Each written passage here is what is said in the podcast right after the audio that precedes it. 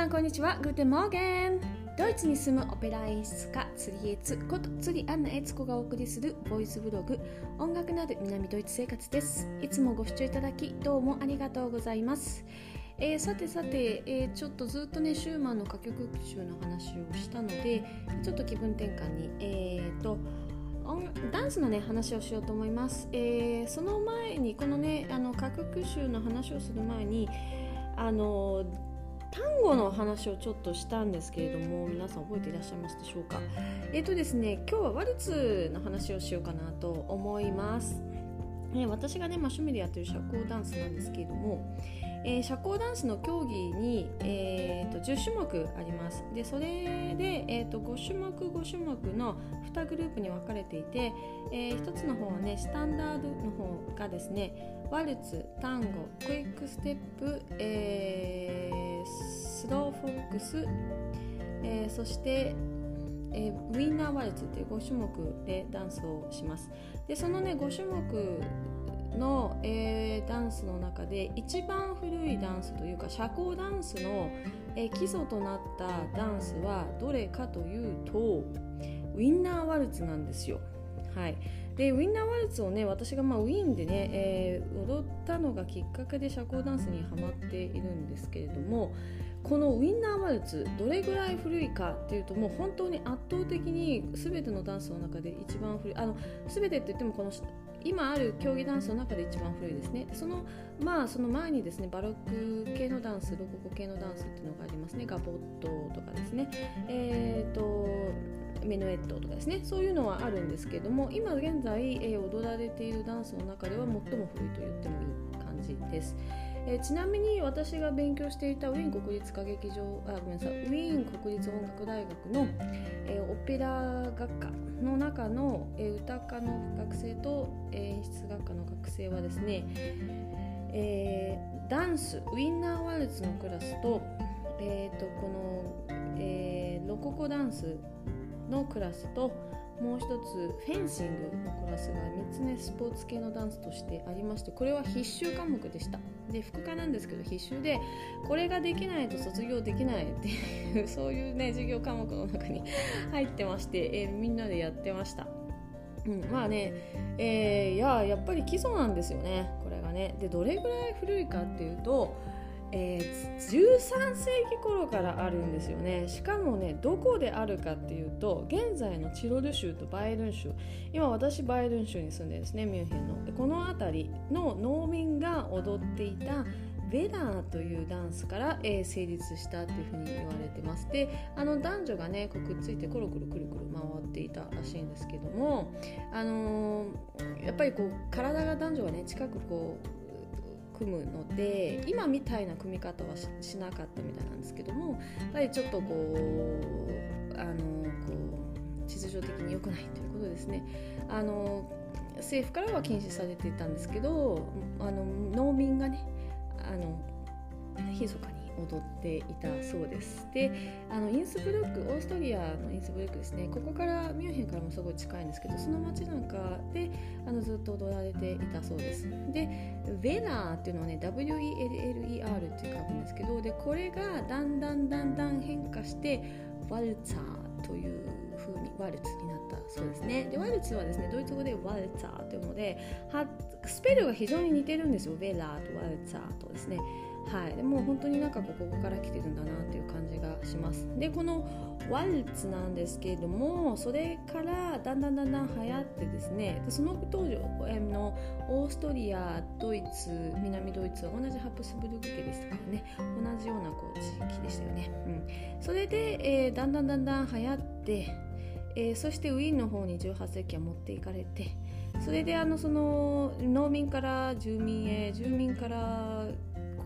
王室へという感じでこうどんどんどんどん発展していくわけですね。で最初はこうやっぱりこう政府から禁止されてるんですけどあんまりにも流行ってあのどんどん法律が変わっていってで、えー、そのウィーンについてえー、その貴族会で踊られるようになったあたりからウィンナワルツに、えー、と言って確立していくわけなんですよね。で、えー、18世紀19世紀はですね、まあ、19世紀上昇ですよねでヨハン・シュトラスとかがもう絶世紀ですからね。でそれでこうウィンナーワルツがすごくすごく流行っていくという風に流れになってます。でですねこの社交ダンス今言った5曲 5, 5, 5種目、えー、ワルツウィンナーワルツタンゴクイックステップスローフォックスってあるんですけどこのじゃあワルツとウィンナーワルツは何が違うのかと思うと思うんですね。でえっ、ー、とですねウィンナーワルツはものすごく速い、えー、あの美しき青きドナウの曲。なんかが、えー、ウィンナーワルツなんですけどタラランモンチャッチャランチャッチャワンチャッチャダダダワンチャッチャワンチャッチャワンチャッチャ。こういう感じですね。早いんですよ。 one two three one two three one two three 早いですね。で、えー、スローワルツ普通のワルツのことをですねスローワルツって言ったりするんですけど、えー、ずっとゆっくり。例えばムー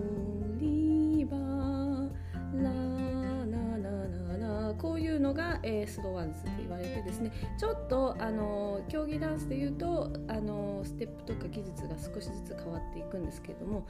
じゃあこのスローワルツはどこから来たのかというとですねこれが非常に面白いんですけども、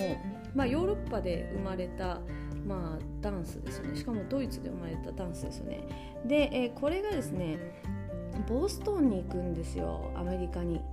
で、えー、アメリカに渡って1870年代ですね。これがアメリカにウィーナーワルツが渡ってそこでボストンでゆっくりした感じのワルツに変形するんですね。で1920年代にそこから今度は逆輸入でイギリスに行くんですね。それで、えー、このスローワルツなんですけど、えー、イギ Englishワルツとかですねボストンワルツっていうふうにも言われたりとかする。そうなんですよ。えー、面白くないですか？本当にね